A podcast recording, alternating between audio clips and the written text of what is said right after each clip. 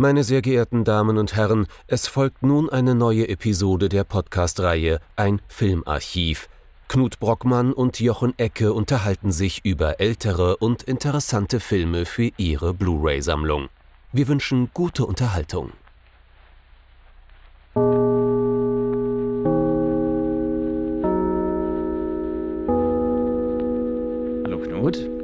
Hallo Jochen und hallo liebe Zuhörerinnen und Zuhörer zu einer neuen Folge von Ein Filmarchiv. Ich muss es zugeben, diese Woche habe ich mich ein wenig neben meiner selbst gefühlt, war traurig, fühlte mich missverstanden und war auch innerlich ziemlich wütend und frustriert. Woran kann das denn gelegen haben, Jochen? Ich glaube, du hast dich wiederholt einem bestimmten Film ausgesetzt. Und zwar In a Lonely Place an einem einsamen Ort von Nicholas Ray aus dem Jahr 1950.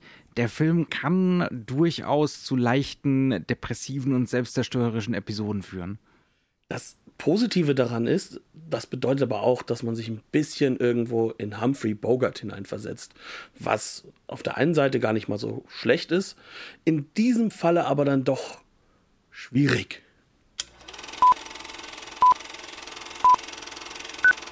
In a lonely place, ein einsamer Ort.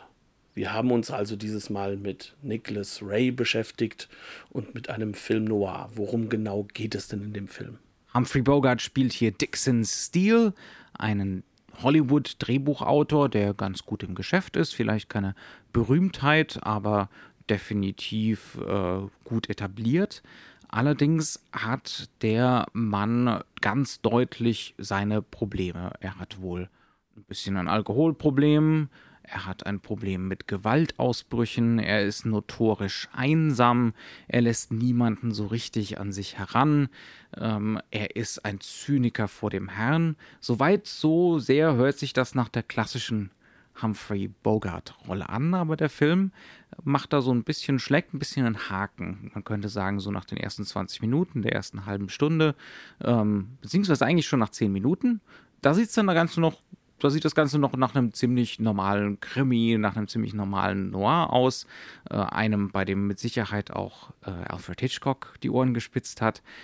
Äh, Dixon Steele wird nämlich des Mordes verdächtigt an einer jungen Frau, die er eines Abends aus dem Club mit zu sich nach Hause genommen hat. Nicht etwa, um dann im Harvey Weinstein Bademantel äh, zu sinistren Taten zu schreiten, sondern um sich einen schlechten Roman vorlesen zu lassen, den er zu einem Drehbuch verwursten sollte. Die junge Frau kommt kurz darauf in derselben Nacht noch ums Leben. Er ist zusammen mit ihrem Verlobten der Hauptverdächtige und hat dementsprechend Probleme. So weit, so gut, ja. Also wir denken, das Ganze ist so die klassische Geschichte vom äh, unschuldig Verdächtigten. Es kommt dann noch Laurel Gray hinzu, äh, gespielt von Gloria Graham, die schöne Nachbarin, die sich in Dixon Steele verliebt, die dann aber nach und nach doch Zweifel bekommt, ob Dix, wie er immer genannt wird, nicht eventuell doch gewalttätig, nicht eventuell doch noch problematischer ist, als er ohnehin schon wirkt. Lange Erzählung ist aber, glaube ich, notwendig. Ja, weil wir müssen uns in diesem Film, glaube ich, sehr stark über die Figuren unterhalten. Sprich, wir müssen uns damit auseinandersetzen, was denn der Film eigentlich im Kern seiner selbst erzählen möchte. Und da sind wir uns ziemlich einig geworden, er möchte uns über Menschen erzählen und ähm, über gewisse Unsicherheiten und Untiefen in uns, weswegen die Gefahr des depressiv Zurückbleibens nicht ganz ausgeschlossen werden kann, wenn man sich mit dem Film näher beschäftigt hat. Sprich, es ist ein Film, der eigentlich erst einmal ein wunderbares Beispiel dafür ist, äh, dass der Begriff Film Noir, der absolut passt, weil es visuell ganz glasklar eine Meisterschaft des noirischen Erzählens ist, ähm, dass der eben nicht auf das Thriller-Genre reduziert werden kann. Denn der Film, wie du so schön gesagt hast, so nach 10, 15 Minuten hört der auf, eigentlich ein Thriller zu sein. Das läuft so als Nebenplot mit. Also so sozusagen der War er es, war es nicht. Äh, das taucht immer mal wieder so ein bisschen auf. Es kommen immer wieder zwei Polizisten vor, äh, die die Untersuchung führen, aber so wirklich relevant ist es nicht. Also das Hauptaugenmerk liegt dann sehr, sehr schnell auf der Beziehung zwischen Laurel Gray, also zwischen Gloria Graham und, und der Humphrey Bogart-Figur. Ja. ja, und im Kern geht es dann nicht mehr darum, war er es oder war es nicht, sondern es geht darum, kann man ihm zutrauen, so eine Tat begangen zu haben oder nicht. Und das ist es, worauf es in dem Film eigentlich am meisten ankommt und was ihn eigentlich wirklich interessiert, was da für eine Figur dahinter steckt. Und vielleicht noch zusätzlich, selbst wenn er zu so etwas fähig wäre, sollten wir nicht trotzdem, und das ist das Ungeheuerliche, mhm. sollten wir nicht trotzdem Sympathie oder zumindest Mitgefühl für ihn haben, denn die Depression, die Gewalttätigkeit, die Selbstzerstörung bei der Bogart-Figur kommt nicht aus dem Nichts. Da gibt es immer wieder Andeutungen. Ähm, der Film steht in einer Reihe von Filmen, die Nicholas Ray in den 50ern gemacht haben, die, man kann das schon so sagen, die amerikanische Nachkriegsgesellschaft beleuchten.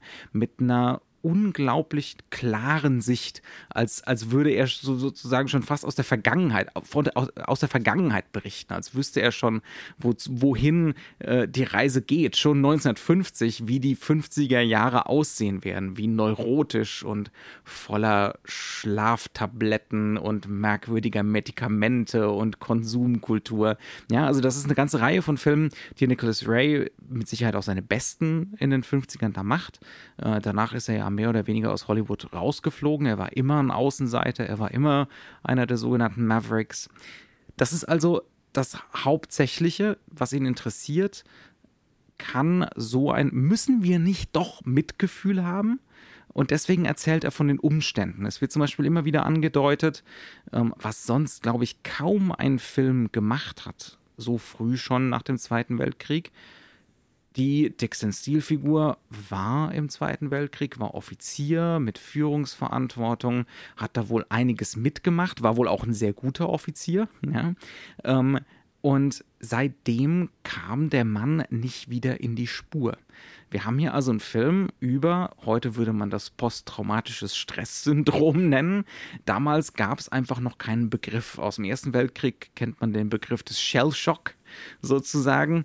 Ähm, äh, das hätte man wahrscheinlich am ehesten noch so genannt damals, aber das ist eine beschädigte Figur. Das wird immer wieder so angedeutet, wie beispielsweise sein Agent sagt, so viel hat er ja seit vorm Krieg nicht mehr geschrieben beispielsweise. Ja. Es wird mehrfach darauf hingedeutet, dass sein letzter Erfolg auch vor dem Krieg war. Ganz genau. Also das ist, das wird nicht mit dem Holzhammer so in uns reingeprügelt, ja. ähm, aber wir kriegen schon so einen Blick darauf oder wir kriegen schon Erklärungsmodelle geliefert, warum der Mann neben der Spur ist. Und wir bekommen nicht nur dieses Erklärungsmodell, sondern wir bekommen halt auch unglaublich viele Figuren um ihn herum konstruiert, die auf ihn reagieren, die mit ihm zusammen agieren, die im Kern uns auch zeigen, was für eine Art Mensch er ist und die in keiner Form und in keinem Moment eigentlich unnötig wären. Also man muss dazu sagen, der Film ist, um das volle Klischee halt auch wirklich mal auszupacken, er ist erstaunlich kurz für das, was er an Mengen von, von Inhalt transportiert. Heute drei Stunden. Ja, Unter drei Stunden ging da nichts. Ja, damals waren es 90 Minuten und drei dazu. Ähm, und das liegt halt vor allem daran, dass der Film sich eigentlich für das Establishing von Szenen, von Szenerien kaum Zeit nimmt.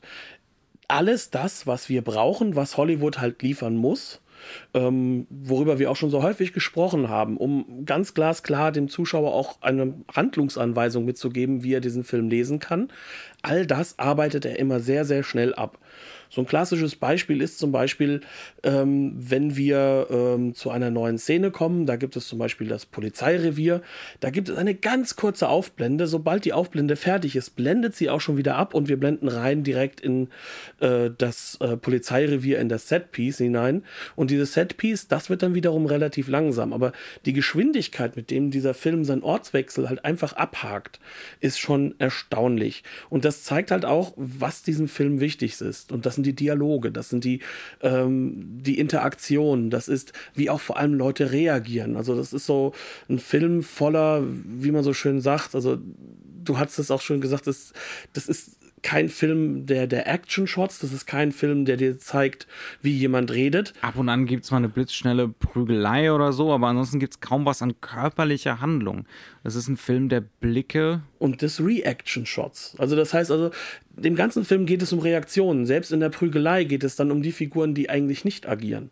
Das heißt also, die Prügelei läuft so nebenbei fast ab und es geht uns viel mehr darum, was für ein Schock dann in dem Blick der Menschen ist, die da drum herum sind. Oder eben kein Schock. Der, der Chef von dem Club, in dem Dix immer wieder abhängt, der ist schon dran gewöhnt, dass es ab und an mal eine Prügelei gibt. Der kommt dann mal so rüber und sagt subtil, könnt ihr euch nicht draußen prügeln, aber das war's auch, ja. Ähm, das heißt also, dem Film geht es, indem es immer wieder um Blicke, um Reaktionen auf Dixon, aber dann später auch auf Laurel ge geht.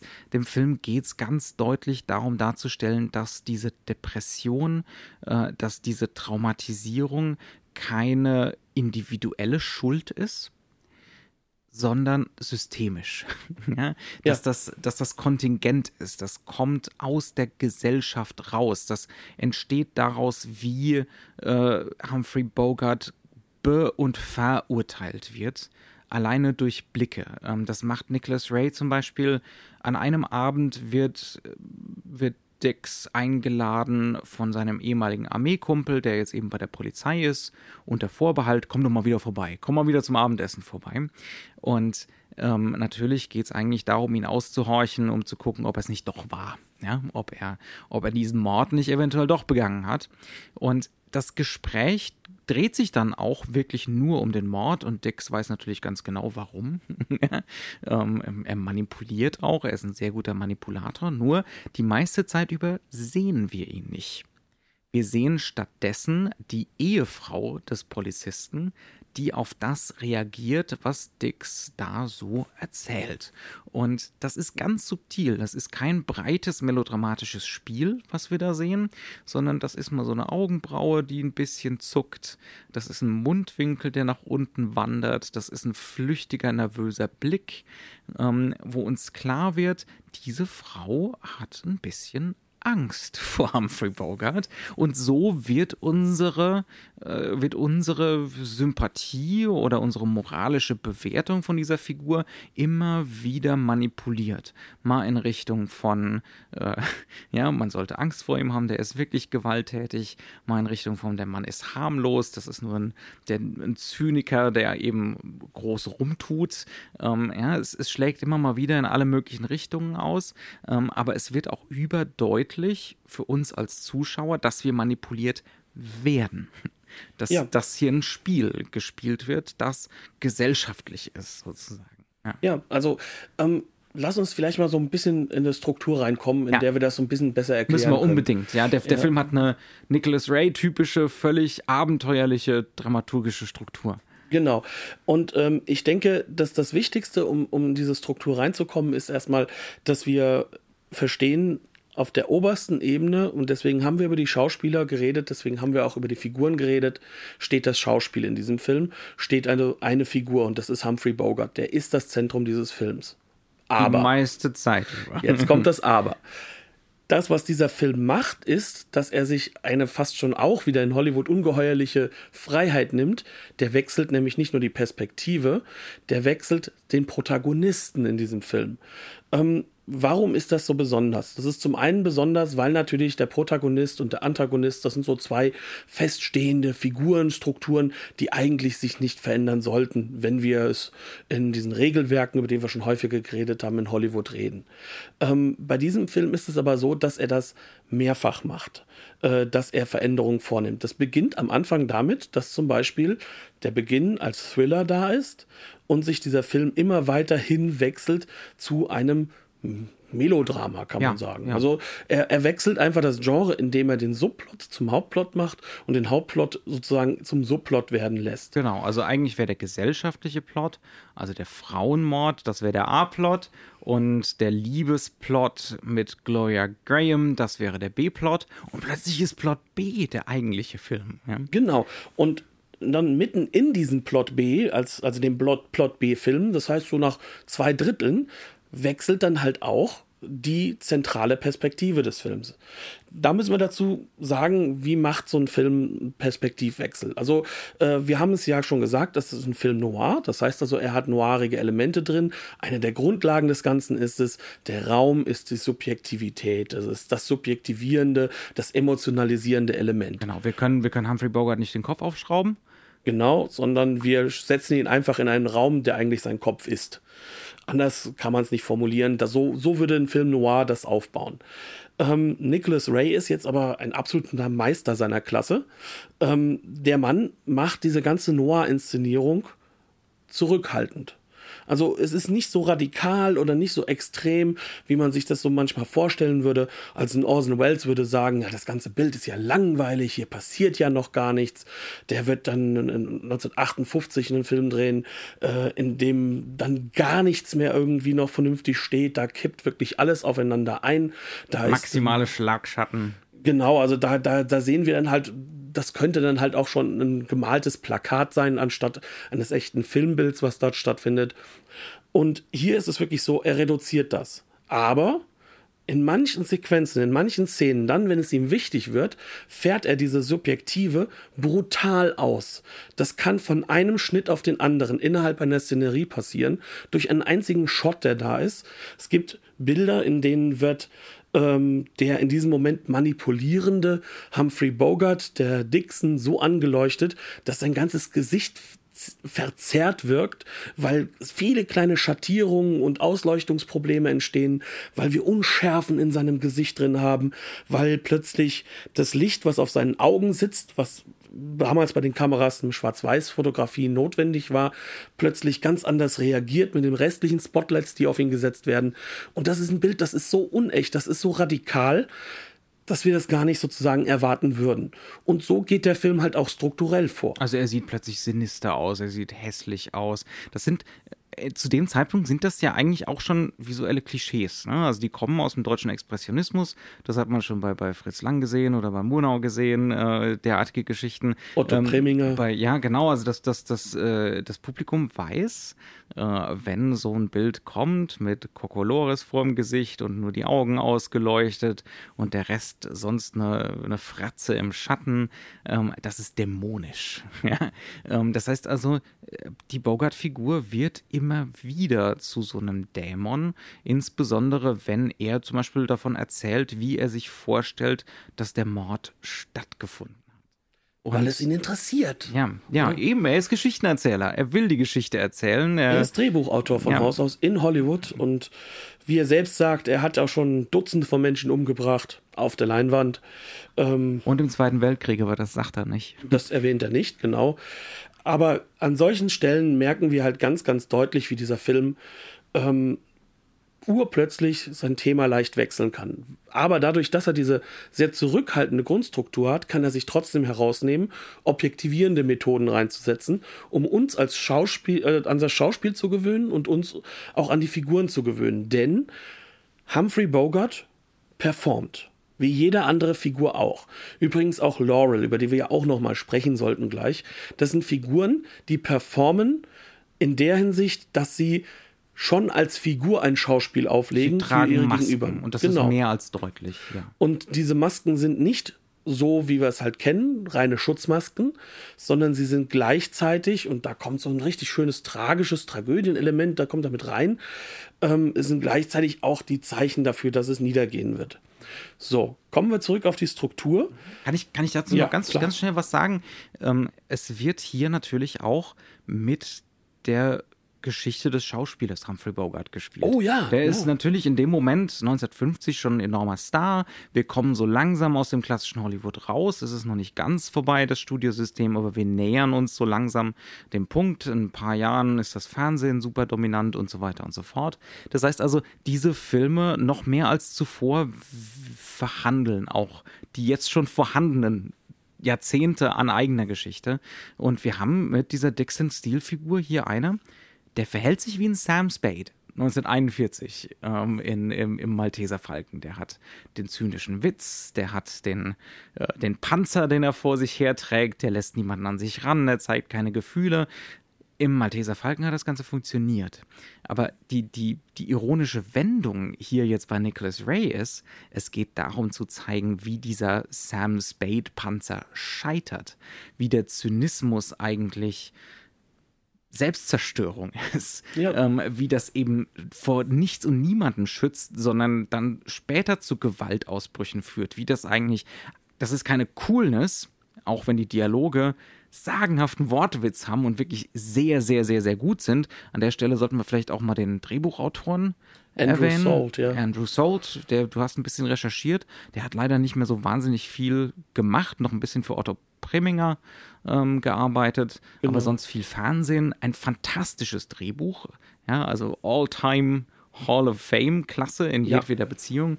Ähm, also es, es geht hier jetzt schon darum, die Figurengeschichte oder die Rollengeschichte von Humphrey Bogart zu reflektieren und auf den Kopf zu stellen. Alleine daran erkennt man schon Nicholas Ray. Ja, so ähm, eure Hollywood-Coolness ist Gift. ja, und er macht es durch diesen Kniff, indem er diesen A-Plot, in der sie funktioniert, in den B-Plot umbaut. Weil im Endeffekt wir sozusagen die erst, das erste Publikum, das wir auch kennenlernen, das sich auch mit ihm beschäftigt, sind diese beiden Polizisten.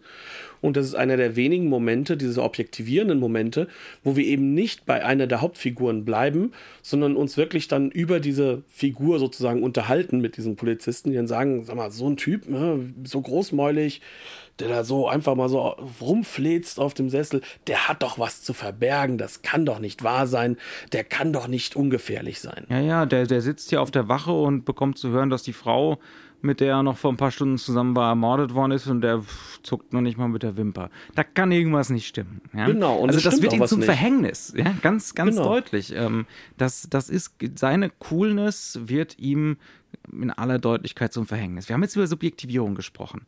Im, Im ersten Drittel des Films oder in der ersten Hälfte ist die subjektive eindeutig bei Humphrey Bogart. Wir kriegen immer genau. wieder diese Einblicke mit diesen expressionistischen Mitteln. Wir kriegen teilweise auch ähm, subjektive Einstellungen, beispielsweise auf die Frau, die dann später ermordet wird. Ähm, da kriegen wir eindeutig Bogarts Blicke und dann blickt die Frau zurück und guckt praktisch in die Kamera rein. Ja, also fast in die Linse, teilweise auch wirklich sogar direkt in die Linse, was 1950 ja schon eigentlich eine Ungeheuerlichkeit ist, eine von vielen Ungeheuerlichkeiten äh, in diesem Film. Also die erste Hälfte gehört eindeutig Bogart. Und dann passiert diese extreme Seltsamkeit. Man merkt es erst gar nicht.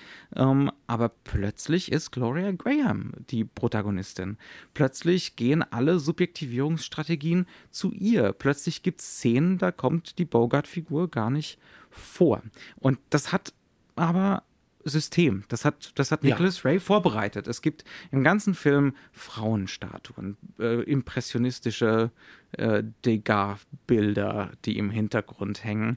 Ähm, da wird schon irgendwie klar gemacht, es geht nicht nur um die Bogart-Figur, es geht um diese Multiperspektivität und ihn interessiert auch unbedingt diese Frauenfigur. Lass uns doch mal ein bisschen über diese Gloria Graham-Figur reden. Ich würde noch ein, zwei Sachen ja. vorher noch hinzufügen. Das Wichtige ist in dieser ersten Hälfte, in dieser Subjektivierung, dass wir dort ja auch schon Frauenfiguren kennenlernen, aber eben aus seiner Perspektive. Also das ermordete Mädchen zum Beispiel, also es tut mir leid, ähm, die Schauspielerin macht einen Riesenjob, dass uns innerhalb von Minuten klar wird, die ist ihm unterlegen.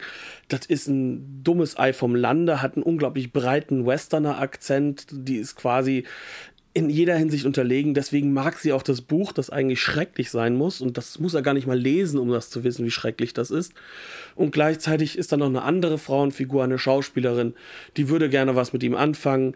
Und er merkt halt, dass sie nur manipulativ ist, dass sie nur auf sich selbst guckt und äh, lässt sie sozusagen im brutalsten Sinne abblitzen. Und gleichzeitig erfahren wir, dass er nicht in der Lage ist, in den Konventionen zu agieren, die sozusagen diese Gesellschaft aufgebaut hat, um gerade dieses Thema Männer und Frauen zum Beispiel abzuarbeiten. So ist es zum Beispiel so, dass er diese Frau wirklich am Anfang dazu einlädt, ihm die Geschichte in seinem Haus zu erzählen und sich dabei diesen Bademantel anzieht und es hat es kam ihm nie im Sinn, dass das irgendwie sexuell rüberkommt. Ja, ja, unsere unmittelbare Assoziation beim Gucken äh, war, jetzt kommt der Harvey Weinstein-Bademantel. Aber das ist definitiv von ihm in dem Moment nicht sexuell gemeint. Genau, und das ist alles vorbereitet. Und wir wissen, dass diese Figur in dieser Hinsicht defekt ist.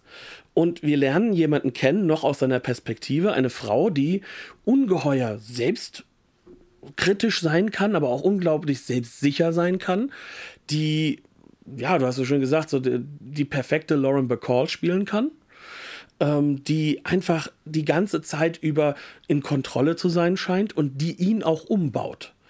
Und je mehr sie ihn umzubauen scheint, umso mehr sind wir eigentlich an die Figur von ihr wieder gebunden. Und dort findet dieser Wechsel statt. Und dann plötzlich merken wir, das ist ebenso keine so harte Figur.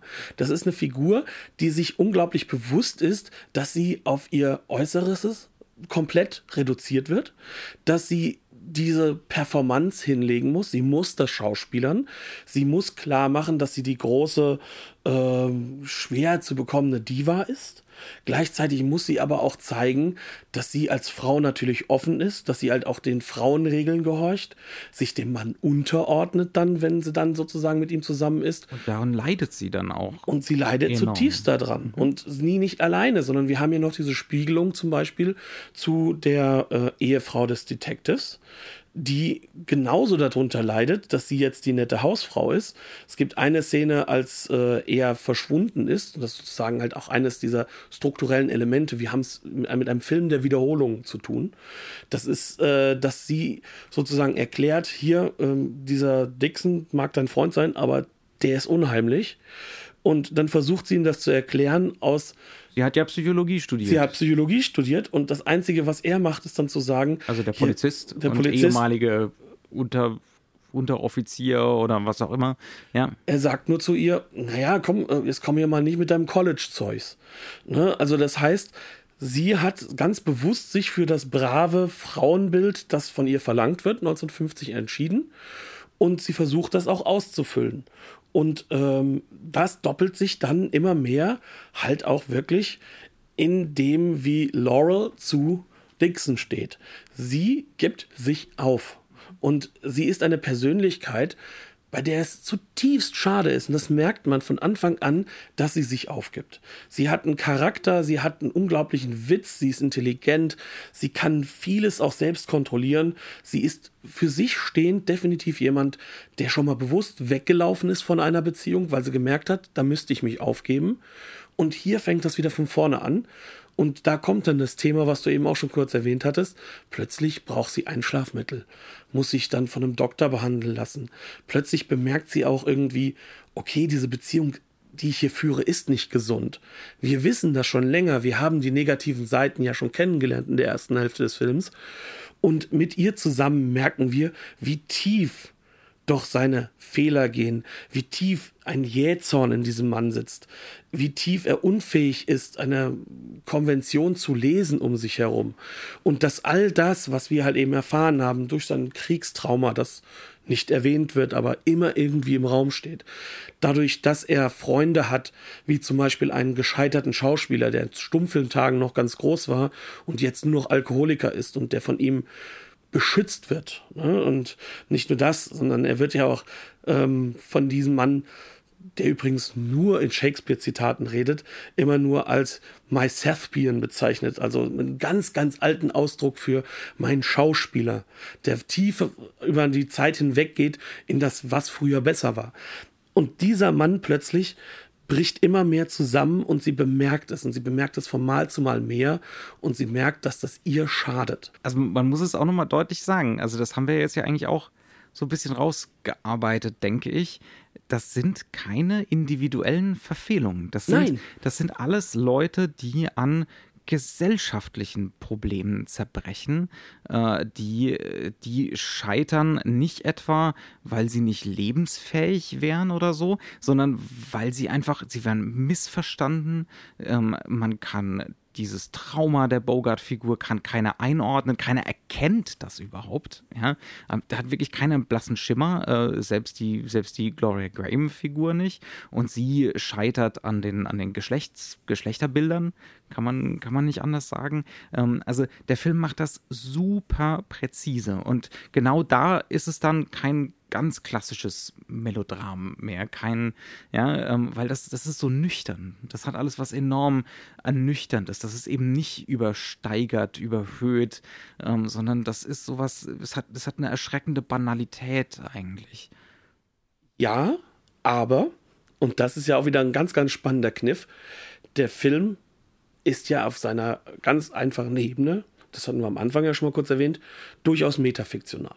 Sprich, also. Es geht um Drehbuchautoren, es geht um Filmemacher, man trifft sich immer wieder in einer Bar, wo Schauspieler und Produzenten abhängen. Die übrigens durch die Bank weg egozentrische A. Punkt, Punkt, Punkt sind, äh, wo das einem gar nicht leid tut, dass der Dixon mal zuschlägt. Ähm, gleichzeitig ist es aber auch so, er schreibt ja ein Drehbuch und in diesem Drehbuch geht es um eine scheiternde Liebesgeschichte.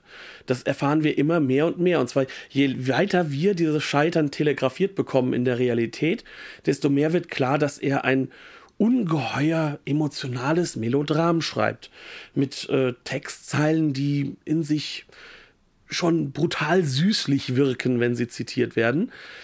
Und wir bemerken, auf der einen Seite haben wir diese trockene Realität, in Anführungszeichen, aber gerade Laurel, die das Drehbuch abtippt, die diese Geschichte kennt, die damit ja auch irgendwo in die, die Fiktion von ihm, ja. genau, ähm, die das alles wieder, auch so die Fiktion, die sozusagen daraus entsteht, erkennt, die gleicht dieses Drehbuch und sozusagen das echte Melodram, in Anführungszeichen, weil es dann das Melodram im Film ist, ähm, gleicht sie ab mit ihrem Leben. Das heißt also, hier entsteht halt auch etwas, wo man sagen kann, wir haben hier so eine Fallhöhe, die daraus entsteht, dass das Melodram, die Rolle des Melodrams im Kino, dem nicht gerecht werden kann, was dieses nicht-Kino in Anführungszeichen, was er versucht darzustellen, jetzt hier macht. Und das ist eine ungeheure Leistung, wenn man sich mal wirklich damit beschäftigt. Wir haben es hier mit dem Jahr 1950 zu tun. Wir sind hier quasi noch weit, weit davon entfernt, dass der amerikanische Film durch die Nouvelle Vague werden könnte. Ja, genau, dass, dass ja. der durch die Nouvelle Vague irgendwo von außen hin aufgesprengt wird und so etwas wie das New Hollywood entstehen könnte oder auch ein paar ja. Vorboten davon entstehen.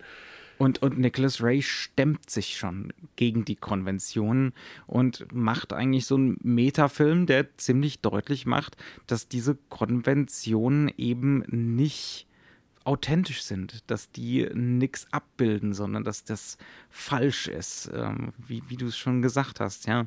Ähm, dasselbe gilt zum Beispiel für, äh, für Charakterentwicklung. Der ja. Film ist einerseits durchaus konventionell. Wir haben Humphrey Bogart am Anfang im Selbstzerstörungsmodus, dann ist er verliebt und es geht ihm wieder gut, aber im klassischen Hollywood und muss das Ganze wieder zum Original zurückkehren. So funktioniert Charakterveränderung. Ja?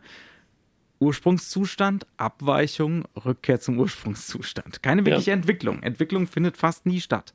Oder ähm, wenn in Nuancen allenfalls. Genau. Und genau das passiert hier. Aber der Film macht ja auch überdeutlich, diese Rückkehr ist systemisch bedingt und die ist nicht gut zu heißen. ja? Also dieses Hollywood-Schema ähm, ist zum einen etwas, was narrativ dem Film aufgezwungen wird. Er muss das machen, aber der Film findet es nicht gut. Und der Film muss uns die ganze Zeit sagen, es liegt nicht an diesem Charakter. ja? ja? Es liegt nicht an dieser Figur. Ähm, und wir sollen eine Empathie dafür haben, auch wenn man diese Humphrey Bogart-Figur wahrscheinlich in vielen Fällen aus heutiger Sicht als Abuser wahrnehmen würde. Äh, und er ist ein, ein schlimm, furchtbarer Mensch teilweise, ein gewalttätiger ja. Mensch. Aber ähm, Nicholas Ray hat eine unbedingte Sympathie und Empathie für diese Figur, für die Gloria Graham-Figur. Ähm, die, ist, die ist grenzenlos und humanistisch, so, so finster das Ganze auch ausgehen mag. Genau, also wir nehmen, glaube ich, nicht zu viel vorweg, wenn wir sagen, das das nicht klappt gut. nicht. Das klappt wirklich nicht mit den beiden. Und ähm, beide haben das Potenzial, dass es klappen könnte aber durch die Strukturen um sie herum und das, was in ihnen drin ist auch und das, was ihnen von der Gesellschaft mitgegeben wurde, was sie halt sozusagen verinnerlicht haben, dadurch ist es zum Scheitern verurteilt. Und ich glaube, wir nehmen auch nicht zu viel vorweg, dass der A-Plot im Kern, also der ehemalige A-Plot, der Thriller, sowas von unwichtig dabei wird, weil es geht gar nicht mehr darum, spätestens dann, wenn wir sozusagen durch die Perspektive von Laurel auf, auf Dixon schauen, geht es nicht mehr darum, hat er gemordet, sondern es geht nur noch darum, wie groß ist das Gewaltpotenzial in ihm? Und wie, wie hoch ist Wie das? nehme ich ihn wahr? Wie schätze genau. ich ihn ein? Bleibe ich bei meiner eigenen Einschätzung oder lasse ich mich mitreißen von den skeptischen Blicken anderer? Ja, ja von, der, von der gesellschaftlichen Programmierung. Ja. Die aber auch teilweise auch ähm, recht hat. Ja, natürlich. Ja, gar keine Frage. Und das ist halt eben das, was den Film für mich unglaublich besonders wirken lässt. Also es gibt keinen Ausweg. Ja, also das ist die wirkliche Tragödie. Es gibt absolut keinen Ausweg, weil ja. Da sind wir wieder in der Spiegelung des Charakters durch seinen Schauspielerfreund, den Thespian. Mhm. Ne? Also dem wahren ersten Schauspieler, die griechische Tragödie, die Unausweichlichkeit, das Gottgegebene. Mhm. Ähm, was ja, hier aber, aber kein aber Gott das, ist. Ja, es ist, ist genau. Ja. Und das ist das Allerwichtigste dabei, dass, sondern was hier im Endeffekt gesellschaftlich gegeben ist. Was sozusagen eine Struktur ist, die es dem Individuum unmöglich macht, da nochmal auszubrechen. Und ähm, das ist auch etwas, was durchaus in dem Menschen Humphrey Bogart als Star sich ja auch immer wieder gespiegelt hat und was sich auch in seinem Umfeld gespiegelt hat. Also das heißt, das ganze Thema in Hollywood anzusiedeln ist nicht falsch weil es halt genau diese Form von Traumfabrik darstellt, wo Leute heutzutage auch wieder so schockiert sind. Das ist ja nicht das erste Mal der Fall, dass, dass einem klar wird, dass gerade Schauspieler unglaublich kaputt gehen an, an dem, was sie darstellen müssen und was ihr Beruf ist. Und das macht dieser Film halt auch noch mal mehr deutlich. Weswegen ich ihn ganz, ganz spannend finde, wenn wir ihn heutzutage in diese Diskussion mit hineinversetzen, äh, was darf ich in einem Film zeigen, was ist to zu toxisch, sollte ich mich Toxic dem, Masculinity, da genau, sind wir wieder. Ja. Soll ich das ganze Thema verstecken? Gibt es, gibt es da gar keine Möglichkeit, um genau zu sein, im Kern momentan im aktuellen Klima meines Umfelds, meines eher linken Umfelds, würde der Film bei allen so enden, wenn sie ihn schreiben würden, das ist egal wie der Mörder weil er ist so toxisch, er muss das Schlimmste und das absolut Antipathische sein.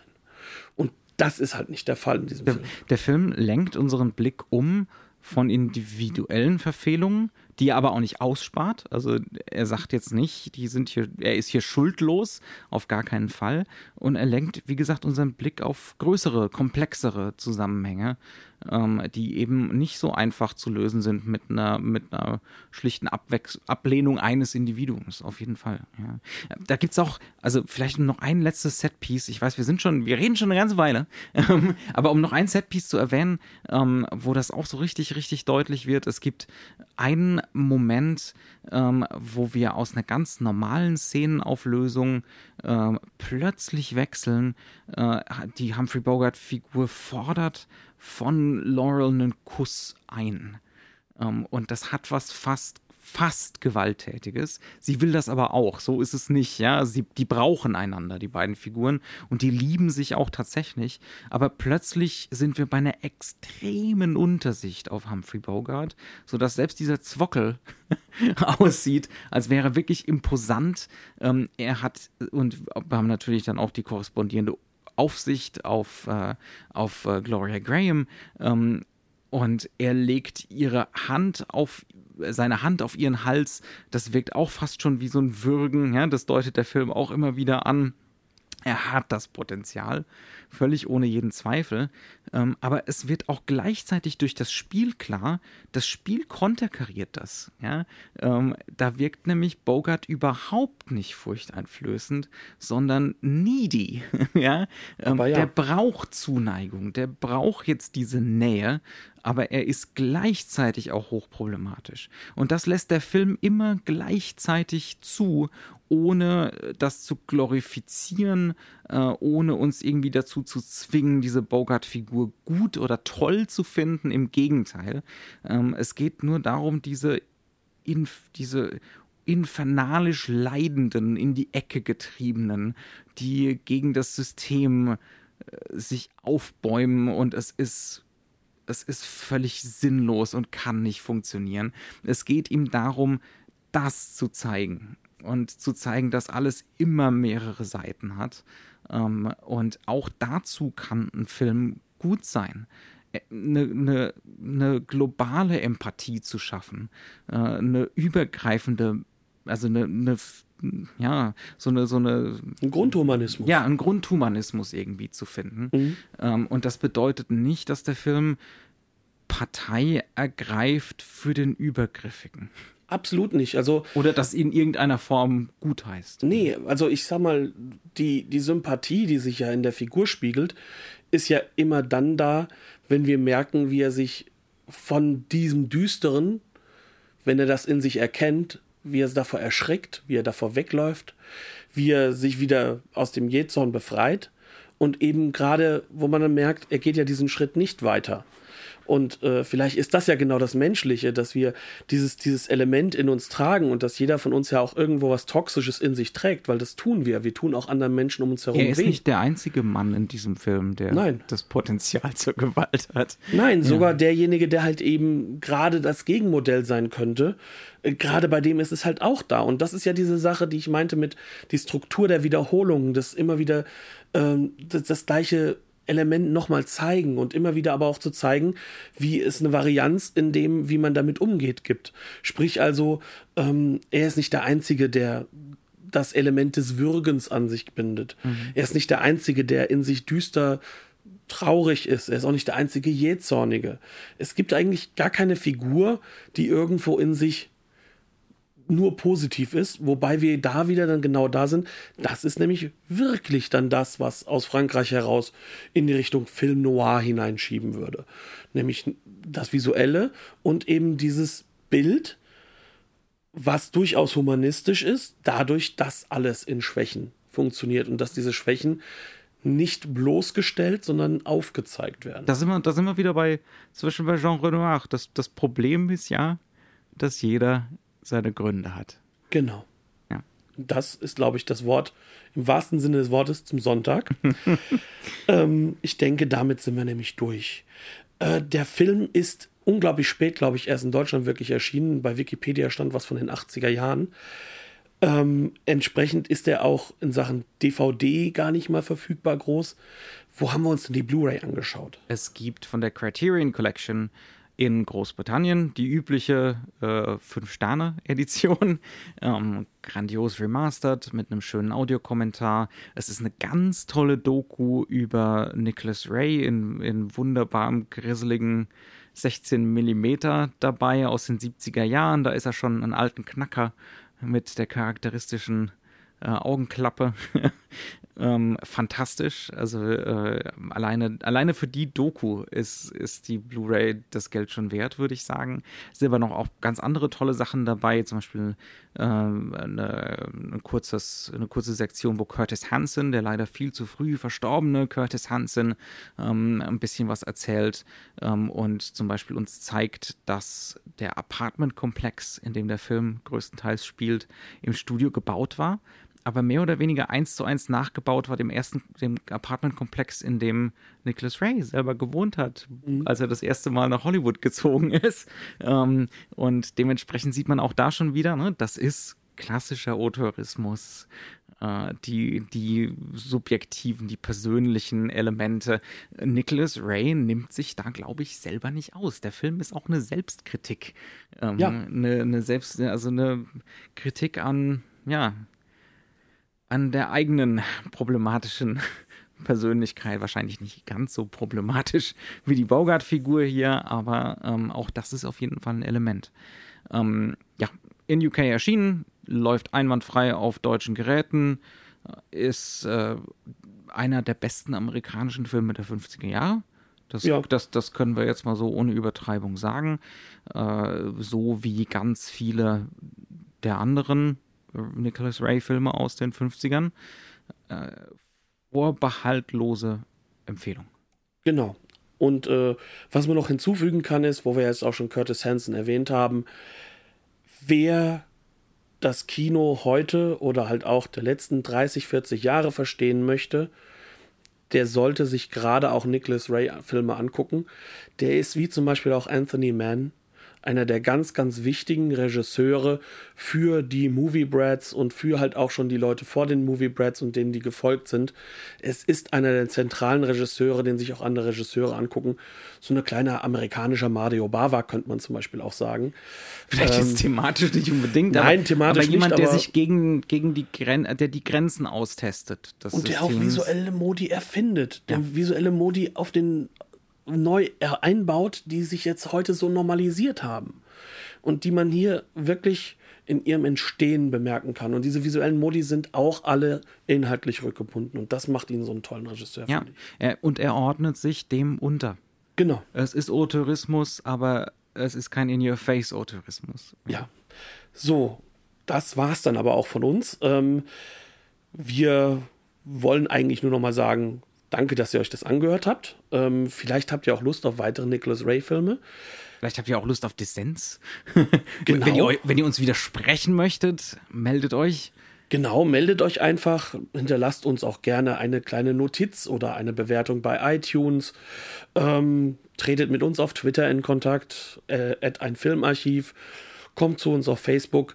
Wir freuen uns eigentlich immer darüber, wenn wir von euch auch vielleicht ein bisschen Feedback bekommen. Zum Beispiel, falls ihr euch die Blu-ray wirklich dann mal angeschaut habt und gesagt habt, hey, das war mal eine Entdeckung, äh, das ist für unser Ego fantastisch.